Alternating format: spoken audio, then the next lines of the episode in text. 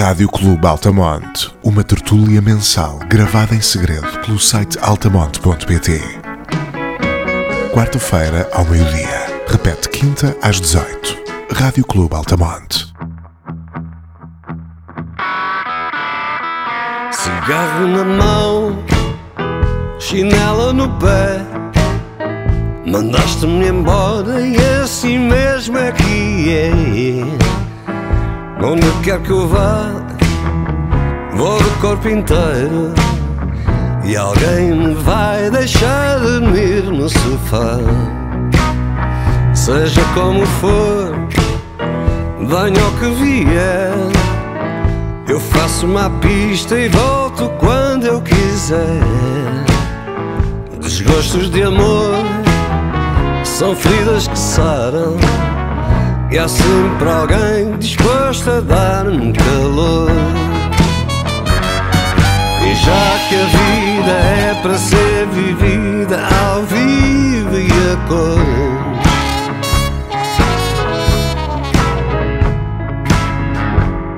Brindemos aos prazeres sem falsos pudores. Pessoas de bem levam-me a jantar, emprestam-me o taco que eu nunca irei pagar.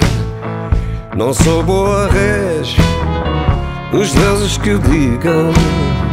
E às vezes também levo os meus pontapés De tudo o que vi e do que aprendi Já pouco se beija, valha-me o que senti Seja lá quem for o meu cangalheiro Tenha a atenção de me vestir a rigor já que a vida é para ser vivida ao vivo e a cores.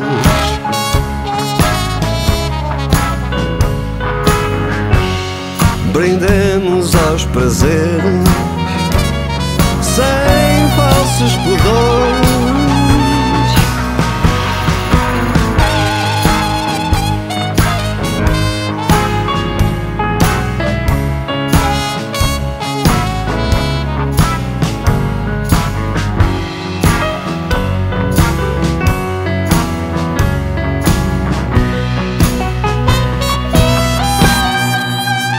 Cigarro na mão, chinela no pé.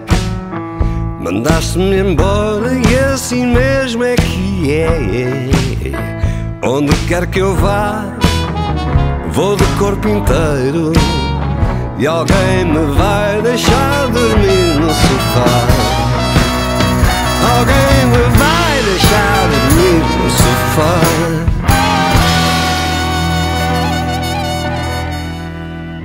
Sejam muito bem-vindos a mais uma edição do Rádio Clube Altamonte, uma parceria entre o site altamonte.pt e a futura Rádio de Autor.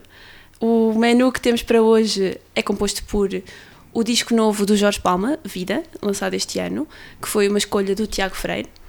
Uh, o Led Zeppelin 2, o disco de estimação do Ricardo Romano. E o documentário À Procura de Sugarman, escolhido por mim, Ana Lúcia Tiago, uh, por ocasião da morte do Rodrigues. E acabámos de ouvir uh, Estroina, do disco novo do Palma, uh, o Vida. E hum, queria saber, Tiago Freire, uh, o porquê da escolha deste disco. Ora, muito bem, olá. Um, é assim, o disco saiu este ano, uh, há uns mesitos, um, e o, o Palma não é um. Para os anos de carreira que tem, não tem assim tantos discos, né? Uh, e portanto, sendo o Palma um gajo incrível, sempre que lança discos a gente devia falar dele, é? uh, até devíamos falar sem ele lançar discos. Uh, mas enfim, neste caso temos uma boa desculpa. Um, e, e, pronto, este é o décimo qualquer coisa. Décimo terceiro álbum de originais. Obrigado, Ricardo. décimo terceiro o nosso Wikipédia. Nosso Wikipédia, exatamente. Uh, décimo terceiro álbum de originais. Uh, ele já não lançava um disco há bastante tempo. Um, e, e eu gostei bastante do disco. Aliás, eu quando escolhi para trazer aqui ainda não tinha ouvido o disco. Portanto, foi um bocadinho à confiança. Foi confiar que ia ser bom. Uh, mas foi tipo, vamos- vou falar dele, gosto ou não gosto. Mas gostei. Um, acho que é um disco engraçado. uh, acho que, acho que é, um, é um disco que musicalmente não, eu não acho que seja um grande disco musicalmente. Ou seja, tem ali vários exercícios que são, no fundo, variações em cima de blues e de, de- ou seja, de fórmulas relativamente simples, não é? Que, que para um músico, até com alguma sofisticação, como, como o Palma, são coisas simples, não é? Não é, não é um disco musicalmente encante, mas é um disco. As letras são ótimas, mesmo à palma. A entrega das letras é ótima, mesmo à palma. Ele tem uma forma muito curiosa de se exprimir e de dizer as coisas. E acho que é um veículo muito interessante para um que é um palma mais velho, não é? Um, e eu acho que, por exemplo, esta música que nós acabámos de ouvir, o Stroina, é um, é um bilhete de identidade do Palma quase, não é? Ele no fundo é eu sou assim, embora e nada e vou vivendo e hei de continuar a viver e, e acho que este é um disco que acontece sempre que artistas deste tipo chegam a uma certa idade. Eu acho que é inevitável, e, e seja músicos, seja escritores, seja realizadores, é inevitável eh, eles poderem pensar que podem estar a fazer o seu último trabalho. É a lei da vida, não é? Não- Espero, desejo muita saúde ao Jorge Palma e Vamos bater na mesa de madeira. ele, ele felizmente está muito bem, eh, mas, mas eu creio que isso é uma coisa que naturalmente passa sempre pela cabeça de qualquer artista eh, quando chega a uma determinada idade. E eu acho que ele resolve isso muito bem neste disco, porque é um disco que, se for, ou se fosse, o último disco de Jorge Palma, ficava bem. Não ficava mal, pois. No sentido em que ele Estás a ser um bocado macabro, Tiago. não, não. tu- a- acho, que, acho que falar deste disco sem falar disso é não falar do essencial, não é? Tem que É falar. verdade, é verdade. Ah, porque é um disco em que ele revisita um bocadinho ah, quem é, um- o seu percurso, também olha para trás e olha para a frente também, ah, coloca a questão, fala de coisas giras, não é? fala do meu médico, ah, fala do, do cangalheiro, pede ao cangalheiro que quando, quando o enterrar que, que ao menos o vista a rigor Nos treina. no Stroina. E portanto, eh, o que é que eu acho? Eh, eh, O que eu gosto aqui é, sobretudo, acho que as letras são muito fixes. É um disco que aborda esta questão de, de- no fundo da parte, no fundo da, Na mortalidade. da mortalidade, mas sem ser sentimentaloide, sem ser sentimentalão, sem ser. E porque depois às vezes também há isso, não é? Aqueles. Eu acho que os artistas, depois, sobretudo os músicos, quando pensam muito, eles- eu acho que eles devem pensar, sem que não, não conseguem evitar pensar que pode ser o seu último disco, mas quando pensam mesmo que é o último disco, tornam-se balofos. Certo. E acho que o Palma, é quase para não dar azar, vai brincando com o assunto, não é? Fala do assunto, ah, mas vai brincando com o assunto. E acho que ele resolve isso muito bem. Eh, e depois tem, tem, tem uma música com a participação dos filhos, que mais uma vez é espantoso como o timbre é parecido, não é? E a forma de cantar é muito parecida. Parece, parece a voz dele nos anos 70. Sim, é muito engraçado isso. E portanto é um disco em que, no fundo, acho que é um, acho que é um, é um bom é um bom retrato do que é o, do que Palma foi e, do, e sobretudo do que é o Palma agora. E acho que é, ele consegue fazer isso eh, de forma com uma jovialidade que é aquilo que eu sempre associo ao Jorge Palma. Acho que ele é diferente por causa disso. E uma- tem 73 anos. Sim, ele tem sempre uma jovialidade e, portanto, eu ah, acabei por me deixar conquistar facilmente pelo disco e volto a dizer, não é pela música, porque acho que a música não tem ali nenhum tema que eu diga, pá, isto tem aqui uma solução musical muito gira, muito original. Não, acho que ele não se preocupou, sinceramente, parece-me a mim que ele não se preocupou muito com isso. Preocupou-se foi, qual é o veículo musical para eu contar as minhas histórias e dizer as minhas coisas. E isso, só isso é suficiente para fazer um, um belo disco e, e- e nós estávamos a falar em off e não querendo desviar o assunto para não criarmos aqui polémicas laterais este disco para mim é muito melhor do que os últimos discos todos do Sérgio Godinho, por exemplo Hum, e, e isso nesta altura e para um tipo que faz tão poucos discos como o Palma já é uma já é uma vitória Sim. e acho que é um disco que está eh, claramente entre os melhores últimos discos do Jorge Palma, né? se formos ver os últimos X discos do Jorge Palma, eh, não falando do período clássico, período espetacular eh, ali até ao final dos 80s, não é? Hum, está muito bem situado, portanto acho que é uma boa acho que é um bom disco, acho que vale a pena ouvir e eu certamente vou continuar a ouvi-lo. E vocês, meus amigos, contem lá coisas. Eu gostei deste disco, eh, eu, já que falaste do Codinho, eu para mim no meu gosto pessoal, os dois autores, os dois escritores de canções portugueses vivos que eu gosto mais são justamente o Godinho e o Palma. Claro. E têm algumas semelhanças. Faz E o, e o próprio Palma reconhece que o Sérgio Dinho é uma influência sua. O Sérgio Dinho é um pouco mais velho. Ah, dito isto, o Jorge Palma é um ator um, ah, um pouco menos produtivo que o Godinho, fez menos discos. Ah, e teve de- ah, às vezes largas temporadas sem gravar absolutamente nada. Por exemplo, nos anos 90 não, não gravou um único disco de originais e há 12 anos não gravava um álbum de originais. Ele só tem 13 discos. O anterior é péssimo. É o único disco mau do Jorge Palma, que é o Com Todo o Respeito, de 2011. Diz isso com todo o respeito. Eu digo, é isso, com, eu digo isso com todo o respeito ao, ao- ao mestre dos mestres, Jorge Palma. Para mim, é- ou seja, Jorge Palma e o Sérgio Godinho não são só grandes songwriters, são um bocadinho meus pais e educadores. Não é? Eu aprendi muita coisa sobre a vida, não é? sobre as relações, sobre, sobre os, os tropeções da vida e os reergues da vida através destes meus dois pais, o Sérgio Godinho e o Jorge Palma. Portanto, tenho um, um enorme carinho quando falo destas duas, duas figuras. Ahm, e fiquei muito contente de eu quando oh, a própria voz do Jorge, o Jorge Palma no- eh, nos anos 70 tinha uma voz muito fininha ainda, aguda, que ainda não tinha, ainda não estava ali entranhado o suficiente whisky, tabaco e tropeções na vida, se calhar, para ter aquela voz mais, mais grave e rouca que nós gostamos tanto. A, a Tom Waits, quase. Ahm, depois, ah, mais tarde, aconteceu um fenómeno. Nos anos 2000, a voz começou a fraquejar. Eh, A voz do Jorge Palma hoje já não é a mesma coisa. Ah, tem 73 anos, nunca cuidou da voz. É um eterno, um eterno boémio que está-se a marimbar para, para essas coisas e faz, e faz bem. E então a, a voz hoje já não é a mesma coisa. Ah, Sim, mas, mas ele também nunca foi um Nunca- Moncelli, nunca não é? foi um Tipo, crooner, não é?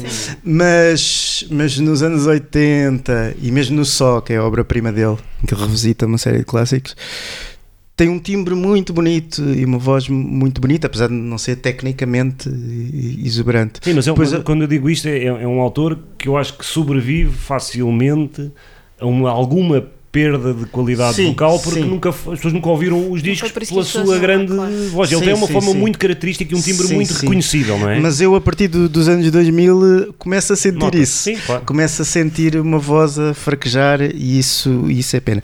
Fiquei muito. Eu acho que os 11 primeiros discos são muito, muito bons, não tem nenhum tiro ao lado. O penúltimo é fraco e agora ah, fiquei contente de 12 anos depois ele volta a uma boa forma. Não é tão bom, na minha opinião, como os anteriores, mas a maior parte das canções são boas canções. Há, há, há duas que me- eh, mexem comigo. Uma é a última, Canção de Vida para o, para o Carlos do Carmo, uma canção que ele escreveu para o último álbum do Carlos do Carmo, já, já póstumo. É tocada só piano, piano e voz, é quase um fado e tem, é- conta a história da vida de uma pessoa desde o nascimento até se confrontar com a morte. E é uma música, eu acho que é a música mais forte do disco, uma música cheia de, de peso, de, de emoção, ah, com o peso da existência e é muito bonito. Depois também outra canção que eu gosto muito, é que também tem esse, esse peso, que é o Espécie de Altar, Ah, a segunda canção do disco, em que ele também se confronta ah, com a, lá está, como o Tiago disse há pouco, com a finitude, com a mortalidade, ah, de vislumbrar que isto está quase no fim ah, e que vê um, um anjo mau e um anjo bom, uma espécie de altar, vislumbrar isso. Uma, é giro que ele é, ele é teu, mas quase que há uma experiência mística de confrontação com, com o fim de tudo e com o sentido de tudo nessa canção. Agora, há algumas canções um pouco mais fracas. Ah, eu acho que, mas agora queria passar agora um bocadinho para a Ana Lúcia para saber a opinião da Ana Lúcia. Sim, ah, eu não tenho muito mais a acrescentar para além do que vocês já disseram, acho que falaram muito bem. Ah, eu gostei, gostei do disco. Ah, primeiro, importa dizer que não sou super conhecedora da discografia do Jorge Palma, sou fã do Só, ah, como acho que qualquer pessoa sensata, e, e reconheço, reconheço nele um dos grandes ah, autores de canções e intérpretes de- de- da nossa praça. Ah, e portanto tenho muito respeito pelo senhor e acho que o que este disco traz é, é um Jorge Palma em excelente forma ah, em excelente, pronto, dentro do possível, não é? Mas ao, ao contrário do que podíamos esperar, dado pronto, ah, o, o que- o passado dele podia fazer entender, acho que está muito bem. Está impecável. Constou-nos, acho que nenhum de nós esteve lá, mas ouvimos dizer que deu um excelente concerto no, no Alive a mostrar este disco. Sim, sim, sim. Um, e também dizer que gosto muito da canção que ele fez com a, com a Manela Azevedo e com o Rui, Uhum. com o Rui Reininho, uh, não sendo nada, de- nada do outro mundo, nem super profunda, nem, nem a pensar na morte. Acho Mas que é é, é divertida, é orelhuda e, hum, e é fixe. Sim, eu, eu- mas pronto, agora ficámos com inveja tua porque tu tens uma coisa que nós não temos, que é tu tens toda uma discografia Para ir descobrir. para ir descobrir, Sim, sim. quem me dera, não é? Do Jorge Palma, às vezes isso dá. Mas sim, eu acho, sobretudo, para resumir, apesar destes, destes temas, etc, etc, eu saio deste disco leve. Eu não saio deste disco pesado, eu não saio Exato. deste disco deprimido, eu não saio deste disco. Não, saio porque tem sempre ali eh, esta forma de puto maroto que ele mesmo eh, aos 70 e tal anos continua a ter e que sempre foi a sua marca, não é? Exato. E pronto, então vamos fechar lá este primeiro bloco do nosso disco fresquinho e ouvimos Destroy a abrir e eu escolhi agora hum, uma estação no inferno Bom. que basicamente é uma música que fala um bocadinho de 2023, de coisas que estão a acontecer, fala, é, que é interessante, não é? Eh, fala de alterações climáticas, fala de movimentos sociais, fala de muita coisa e fala sem ser um, um velhote a dizer que antigamente é que era bom, não. Ahm, ainda por cima tem, fala de, no meio da música, não sei se é nesta cena, outra fala do Baudelaire, a Estação no Inferno obviamente é referência ao, ao Rambo e portanto está tudo certo.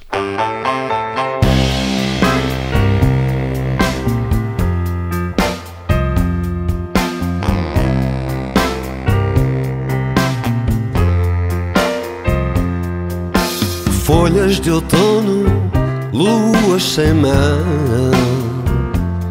esplendores e misérias do grande hotel, do Kama Sutra às flores do mal, passos de anjo rumo ao destino final. Ilhas fantasma, gaitas sem fome. Os trópicos tristes jazem ao sol. Barcos sem leme, nem capitão.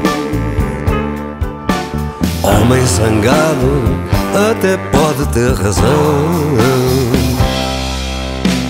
Retiros no engarrafamento sem avanço ou retorno Esbanjamos cada instante precioso como se fosse eterno Consideramos cada migrante apenas mais um transtorno E agora todos desfrutamos de uma estação no inferno.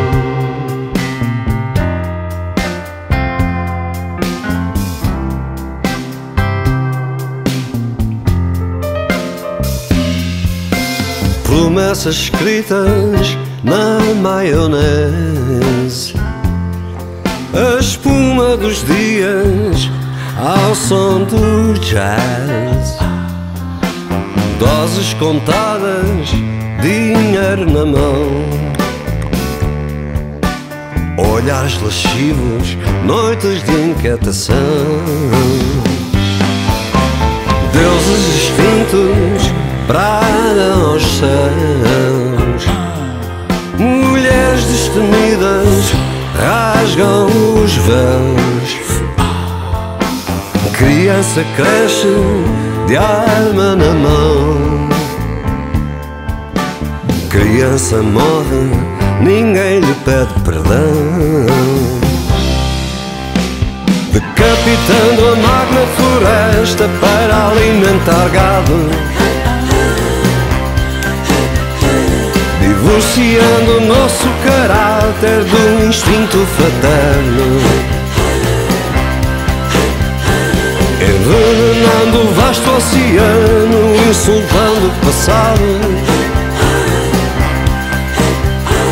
E agora vamos desfrutando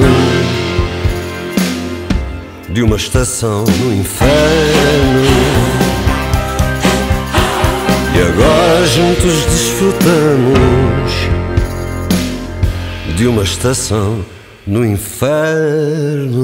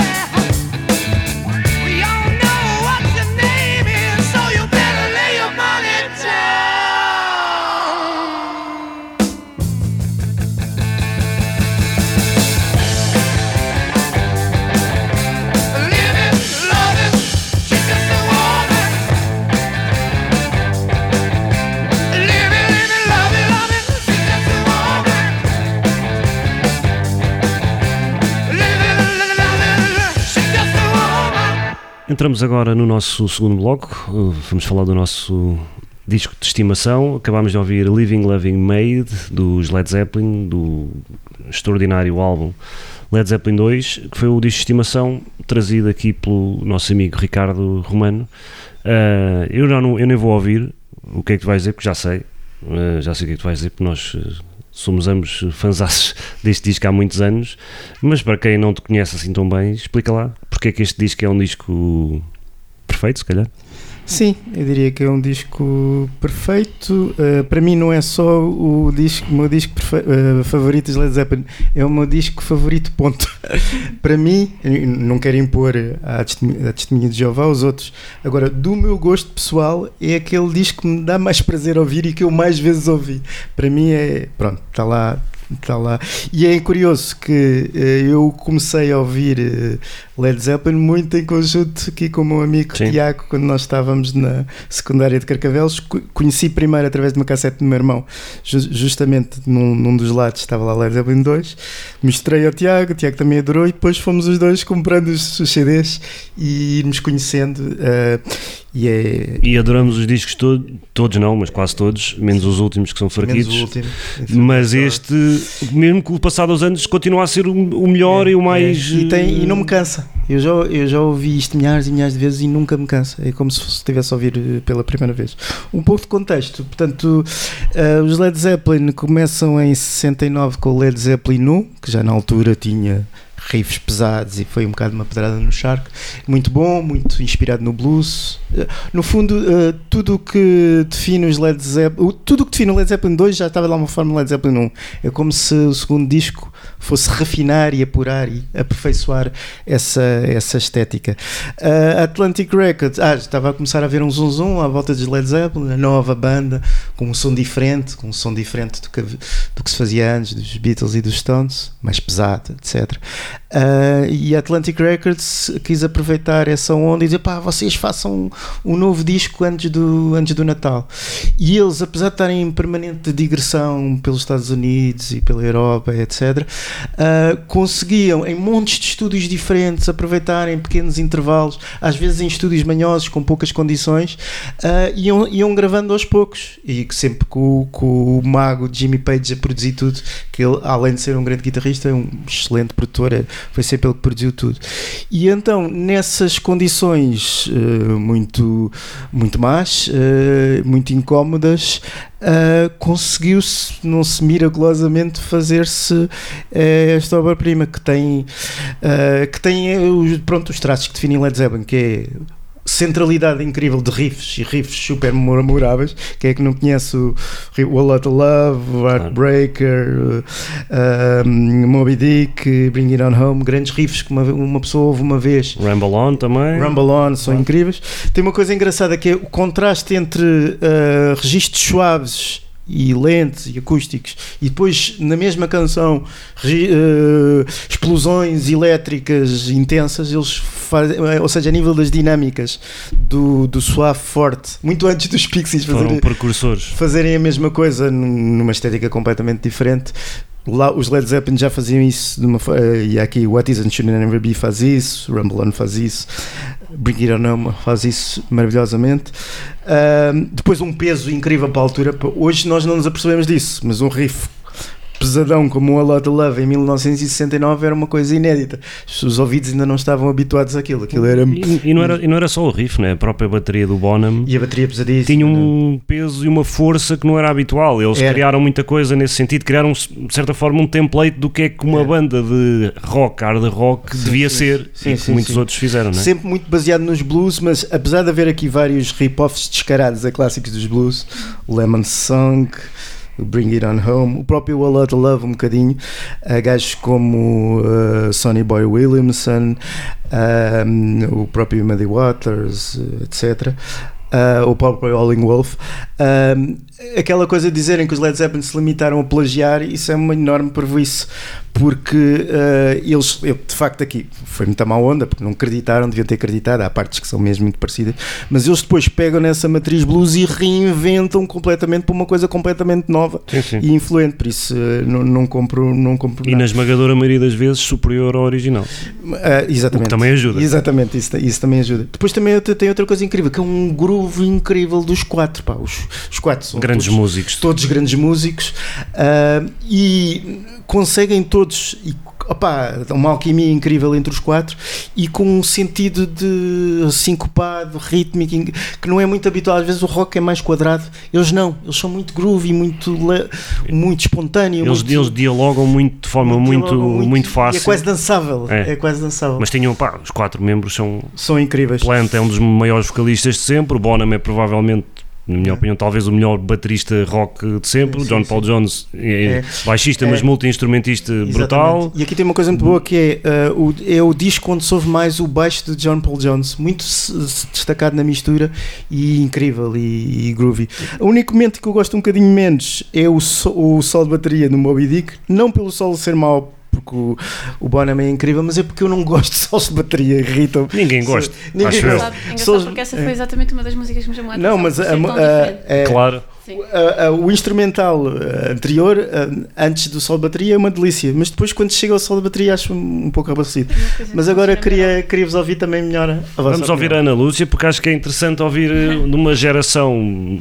Quer dizer, esses também não são do nosso tempo, né? não somos assim tão antigos, Ricardo. Não, não, não. Mas crescemos com isto, isto era o nosso foi- pão com manteiga, não é? Foi seis anos antes. Foi ah, oito anos antes de eu nascer. Pronto, portanto, eu pô, gostava de ouvir aqui a opinião de uma geração para quem este tipo de rock clássico, digamos assim, se calhar diz, se calhar não, diz muito menos do que a nós. Menos. Quer dizer, não sei se será uma coisa da geração, porque eu acho que pessoas da minha geração apreciam Led Zeppelin. A cena é que o- esta, esta onda do hard rock não é nada a minha onda, e, Uhum. portanto, já tentei ouvir Led Zeppelin, aprecio, reconheço o mérito, mas não, não, é, não me chamem, não é uma coisa a que eu volto. Uhum. E portanto também, hum, estavas a dizer que queres-me ouvir, mas Só uma curiosidade, gostas do White Stripes? gosto de White Stripes. Ok, mas é que vão lá beber muito, Pois muito. sim, mas sim, continua. verdade, verdade.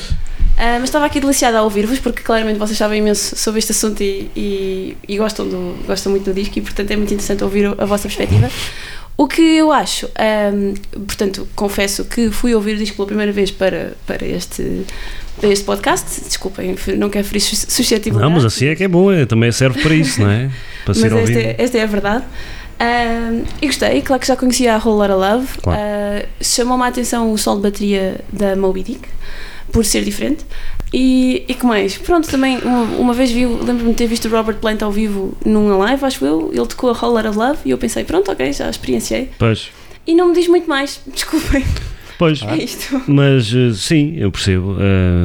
Mas eu acho que este, para quem. Eu gosto muito do- do- dos Led Zeppelin, são uma das, claramente uma das bandas da minha vida, não é? Tem vários discos eh, extraordinários. Também te posso recomendar que, quando te apetecer, vais espreitando outras coisas de Led Zeppelin, Certo. porque eles também têm, por exemplo, têm momentos acústicos noutros discos muito bonitos, Ok. onde, onde mostram mais uma vez os grandes músicos que são, mas num registro um bocadinho diferente. Uh, mas de facto este disco é mesmo para mim este, este disco também é tão importante porque me serviu foi um, um portal não é serviu de portal para um novo. Para um novo mundo não só para os Led Zeppelin mas para o rock hard rock em geral este rock blues Epá, e pronto e o Jimmy Page é um gajo visionário, incrível, um grande, grande guitarrista, grande compositor.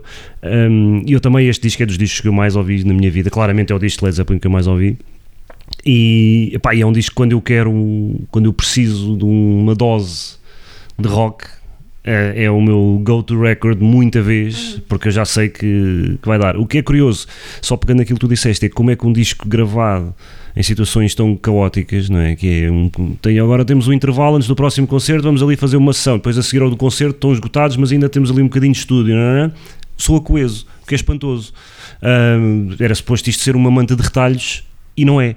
Ah, e depois do primeiro disco, que já, como tu dizes, já trazia a promessa, de facto, este é aquele disco a seguir, na sequência do primeiro, e os discos saem quase, saem quase um a seguir ao outro, tu ouves e dizes assim: espera aí, estes gajos, aquilo não foi um, um acaso, e abriu pistas que eles depois explorariam para a frente e dizem estes gajos vão, têm muita coisa para dar. Deixa-me deixa só dizer uma coisa a esse propósito. Chegou a número 1 um o disco e suplantou o Abbey Road dos Beatles. E portanto isso é visto como uma espécie de passagem de testemunho da grande banda dos anos 60 para a grande banda dos anos 70. Exatamente, sim, sim, sim. E, e- e, na verdade foi isso que aconteceu. hum, e a introdução não só da banda, mas dos sons mais pesados como força dominante do, do rock mainstream, digamos assim. E pronto, já está tá feito. Vamos à música. Uh, Ricardo, o que é que a gente vai ouvir agora para fechar Agora este vamos bloco? ouvir o Grand Rumble On, que é justamente um daqueles temas que joga muito bem com essa dinâmica do começo levezinho e refrão explosivo. Rumble On.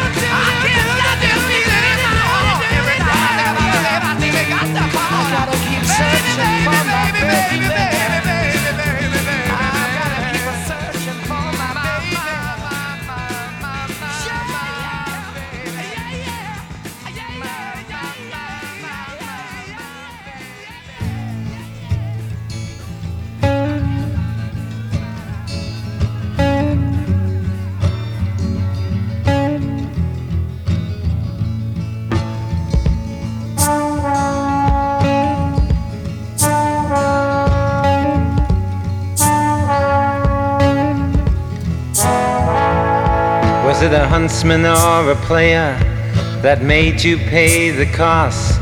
That now assumes relaxed positions and prostitutes your loss? Were you tortured by your own thirst in those pleasures that you seek? That made you Tom the Curious, that makes you James the Weak?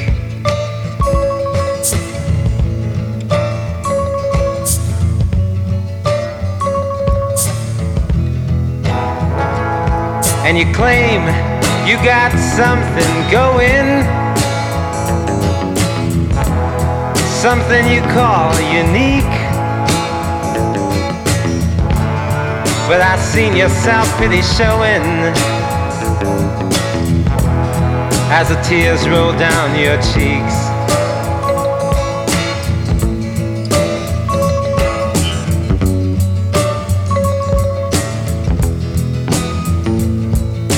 Soon you know I'll leave ya, and I'll never look behind.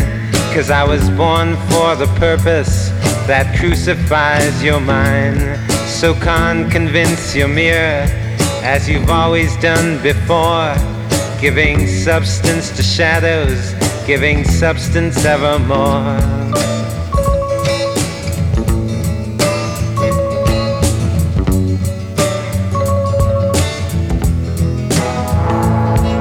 You assume you got something to offer. Secret shiny in you. But how much of you is repetition that you didn't whisper to him too?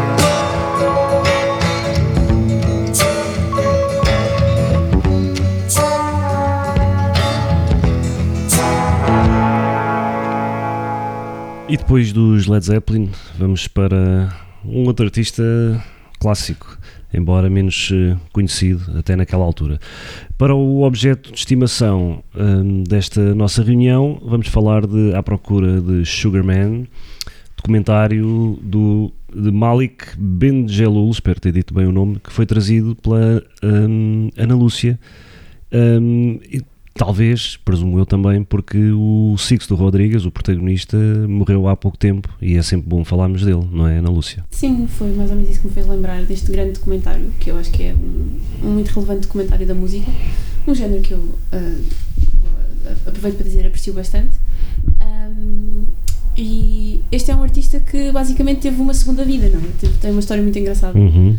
Um, de, ele, ele lançou dois álbuns uh, nos Estados Unidos, em Detroit, nos anos 70, Uhum. acho eu. 70 e 71, acho eu. um, que não venderam nada e depois retirou-se e foi fazer a sua vida porque achou bem isto não vai dar. Uh, Tinha contas para pagar? tinha contas para pagar e teve que, teve, teve que arranjar uma alternativa.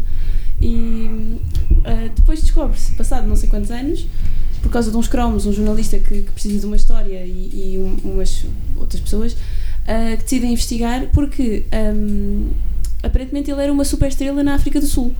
O disco chegou, o primeiro álbum dele, Cold Fact, chegou à África do Sul, não se sabe bem como.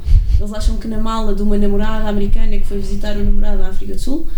Um, e tornou-se um fenómeno. Aparentemente era um disco que toda a gente tinha em casa, toda a gente que, que, que gostasse de música tinha, que se vendia em todas as lojas ah, e que foi inclusivamente relevante. Tudo ilegal, provavelmente, não é? Pois possível, exato, porque ah, naquela altura a África do Sul estava tipo sob apartheid profundo, não é? Um, ah, um regime bastante conservador e bastante controlado. Ahm, e as, as músicas disruptivas e contra-sistema do, do Rodrigues, que tem letras espetaculares, ahm, eles dizem no documentário também, depois acho que talvez seja um pouco exagerado, que ajudaram a pensar a juventude, a revoltar-se, não sei o quê, não sei até que ponto é que, é que terá sido mesmo culpa do Rodrigues, mas com certeza que teve algum efeito. Sim, eu acho que, eu acho que todas as, na verdade, todas as revoluções ou todas as grandes mudanças eh, jovens, não é? Têm a sua banda sonora, não é? Todas. E isto era, pelo que eu me lembro do documentário, era muito, era quase como uma, uma, uma, senha, uma palavra passe para tu perceberes se a malta era fixe ou não era e estava do mesmo lado, não é? Tinha isso em comum. Um, sim, e ele tinha inclusivamente canções que estavam proibidas de passar na, na rádio na, na África do Sul.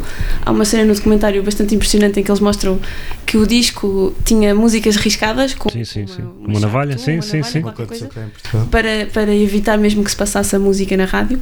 Ah, portanto, era uma coisa assim meio underground que os jovens ah, também que queriam ser diferentes ah, iam buscar. Ah, Mas claro, a piada, desculpa interromper, Sim, é que a piada é que o Rodrigo não sabia nada e o disto. Rodrigues não sabia nada. não é? Nem eles sabiam quem era o Rodrigues. Exatamente. Nem- E é provável que o Rodrigues não tenha visto um cêntimo do, do dinheiro Sim, das vendas sim, dos discos sim, na sim, África do Sul sim. também. Mas pronto. Ah, pronto, e a história do documentário é essa. É que de repente parece que o documentário começa e parece que é só uma coisa de um artista antigo e, e pronto, havia este mistério artista, só, é? mistério. E havia uh, mitos Exato, que ele tinha morrido, ele tinha morrido e como tinha é morrido em palco, tinha matado, que que tinha matado em palco. Exato, uma coisa super dramática. Ah, mas depois, a meio, o documentário vira e é, ah, afinal, encontrámo-lo. Há uma, há uma pessoa que o conhece e telefona e diz: Sim, sim, o meu pai é o Sisto Rodrigues e está tá vivo aqui, já não sei exatamente onde. Sim, sim. Ah, e depois vão buscá-lo. E depois é, é uma história com um final feliz porque contam-lhe tudo, ele fica todo contente, diz: Ah, pronto, eu realmente sempre gostei disto, mas não, não sei, nunca mais voltei à música. E é- o final do documentário é ele a voltar aos concertos e ele a ter uma legião de fãs que o adoram. Ele ir à Ah, África do Sul e ser recebido como um herói, não é? espetacular. Um velhinho, mas pronto, mas, mas também mas cheio, cheio de pinta, porque ele é um gajo cheio de pinta. Sim, sim. Um, e portanto acho que é um filme muito giro que, que me permitiu a mim. Eu, eu não conhecia o Sisto Rodrigues, entrei no- nos discos dele através do filme. Também eu. Ah, Acho e- toda a gente. Acho que toda, Toda a gente. é? gente. Toda a Tirando os sul-africanos. Exato. Ah, portanto, deu, esta, deu uma segunda vida a, a este artista que teve inclusivamente para vir a Portugal ah, num Um Primavera, Primavera, Sound sim. e que depois cancelou e nunca, nunca voltou a vir. E agora também já não virá, com pena. Pois, foi. E eu acho que, sim, a piada ali, acho que o documentário está bem construído, não é? Porque nós não percebemos logo onde é que isto vai dar, Exatamente. não é? E, depois de Uhum. rep- e, e mais, e nós, como gostamos tanto da história, a história é tão gira, é tão Uhum. interessante, que nós estamos a. Espera aí, a ficar com a esperança, espera aí. Sim, ver? exato, exato. Que os gajos vão mesmo encontrá-lo e ele vai aparecer no documentário. Sim, sim, sim. E depois o gajo aparece. Ah, sim, eu, eu gostei muito. Também fui para a música do, do Rodrigues por causa do- deste documentário, como toda a gente, ninguém sabia. Ele tem de facto estes dois discos, que é o, o Cold Fact e o Coming From Reality. Uhum. Um, este documentário ganhou um Oscar Uhum. de melhor, documentário. melhor documentário, já não sei quem é que foi. Um, a única. Tenho pena de facto ele não ter vindo cá, claro. Sim. E depois também achei, eu, eu tinha a esperança de depois dele ser redescoberto, não é? Que pudesse fazer mais discos, não é? Porque ele Pois. voltou a tocar, a voz não estava terrível, Uhum. mas aparentemente, quer dizer, ou é uma coisa tipo Prince e agora vai-se descobrir que ele tem 47 discos gravados eh, lá na, numa cave.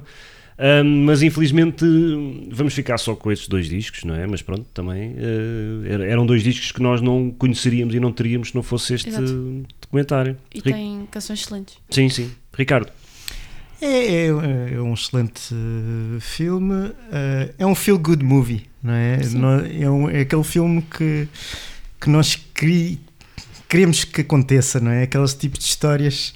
No fundo, é a história do, do patinho feio, não é? É um, Uhum. um patinho feio que eh, cai na total obscuridade. Os seus dois primeiros discos eh, não vendem absolutamente nada. Ele, não ele, apesar de ser um grande escritor de canções, eh, depois não consegue viver da música, tem que regressar para o seu trabalho de origem, que é trabalhar na construção civil. eh, é, depois é engraçado quando, quando descobrem mais tarde que ele vai de fato e gravata trabalhar, trabalhar para as obras. Ah, ah, e, que, e que é um tipo muito simples, que não, não tem problema nenhum em depois ir trabalhar para a construção civil, tem Sim. essa, essa humildade, porque tem sempre esse lado espiritual que permanece mesmo, mesmo trabalhando nas obras. Ah, e depois, o, o- mais tarde, o patinho feio transforma-se no cisne, não é? Porque há aqui. Isto, no fundo, até não é uma história sobre música, não é?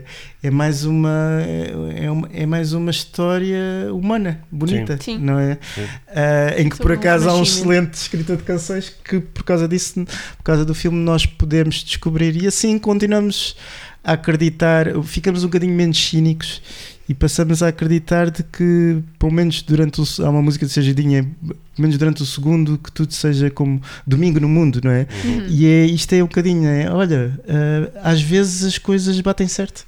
Ah, este tipo teve uma primeira vida, teve um azar desgraçado Sim.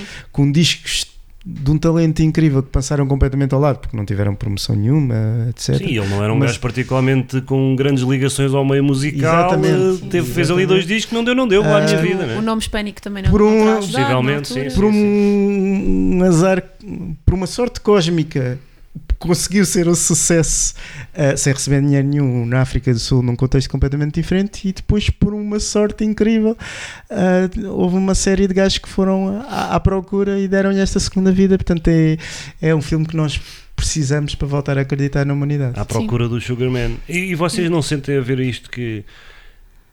que há ali coisas que poderão estar um bocadinho mal contadas e que, Sim, há e que, e que nós, e que nós eh, preferimos ignorar isso porque queremos Sim, que aquilo sim. seja É. redondinho, Há não é? quem diga que aquilo é- é tudo uma crítica. Há uma crítica porque acho que ele teve uma segunda vida de sucesso na Austrália nos anos 70 e isso é completamente omitido Ah, não do filme. Ok. Portanto, ou seja, Não para encaixa aquilo- se calhar na como narrativa. não encaixa é? na narrativa, eles esconderam algumas coisas para aquilo Ah. e nesse sentido ah, ah, é um tem uma parte de mockumentary, não é? De, portanto, a premissa de um documentário é aquilo ser real, Sim, não é? sim, sim. E eles são um pouco tendenciosos. Ah, isso acho que sim. Mas é porque nós precisamos É daquela isso, história. é isso. Eu não, eu não, Nós precisamos de histórias isto- bonitas, eu mesmo que prefiro sejam isto- falsas. Eu prefiro isto do que É. saber a, a- a verdade se a verdade não for tão bonita. É, Não, é, é a isso. história tipo, do que filme. lá saber do- se foi encenado. Foi bem encenado. Sabe, É um ótimo filme. É, nós Deixem lá. precisamos destes mitos e destes mitos positivos, pá, Sim. porque vivemos numa época de tanto negrume e ceticismo Mas, que é mas bom. há de ser verdade que foi um filme que trouxe ao de cima os discos do Sem dúvida, Rodrigues foi, dúvida. e que os divulgou para uma audiência Certo? no mundo todo, não é? Portanto, acho que só por isso tem mérito. Sim, Encenado sim. ou não. Sim, sim, e é um filme que vê-se e emociona-nos, não é? Sim, E sim, isso sim, é, sim. Até porque ele não é só o talento como escritor, porque podia ser aquelas, é pá, pronto, tudo, tudo era interessante, mas depois de nós conhecermos a personagem e vemos a humildade e a, pá, a ligação à terra básica que ele tem, hum, pá, não, não, não conseguimos evitar de, de ficar eh, com quentinho cá dentro, não é? quentinho, e isso, concordo. isso ajuda bastante. Bom, eh, nós começámos por eh, ouvir o Crucify Your Mind, certo? Certo. Neste, e vamos, antes de fechar, só lembrar que neste, neste nosso programa começámos por falar de Jorge Palma e lembrar que no site altamonte.pt em breve vamos ter um especial sobre o Jorge Palma, o que significa eh, análise aos discos todos, ou praticamente todos, provavelmente todos, eh, a história do Jorge Palma, tudo e mais alguma coisa, portanto quem gosta de Jorge Palma eh, pode passar por lá, quem não gosta, lamentamos profundamente que assim seja. Um, e falámos de Led Zeppelin 2 e agora fechámos com o Rodrigues. Para fechar, o que é que vamos ouvir, Ana Lúcia? Vamos ouvir aquela que acho que é talvez a canção mais conhecida, ah, que é a I Wonder. I Wonder. Fechamos Do- assim. Muito obrigado.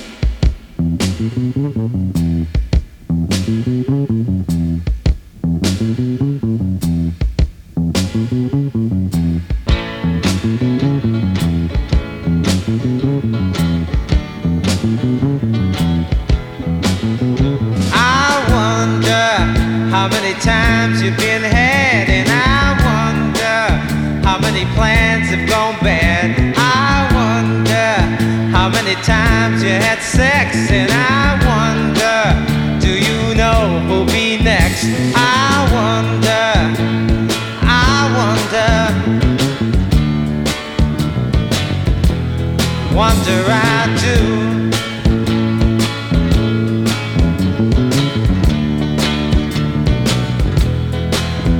I wonder about the love you can't find, about the loneliness that's mine. I wonder how much going have you got, and I wonder about your friends that are not. I wonder, I wonder, wonder I do.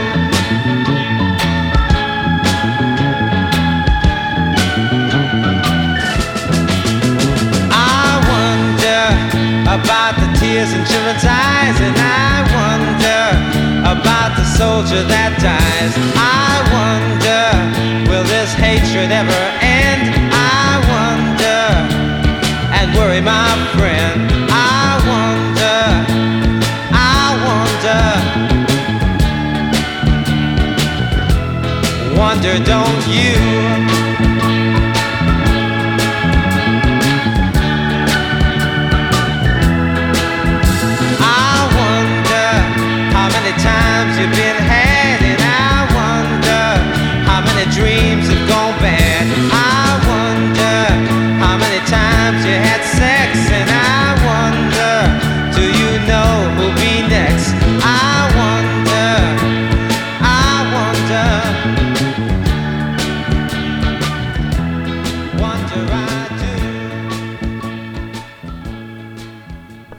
Rádio Clube Altamonte, uma tertúlia mensal gravada em segredo pelo site altamonte.pt. Quarta-feira ao meio-dia. Repete quinta às 18. Rádio Clube Altamonte.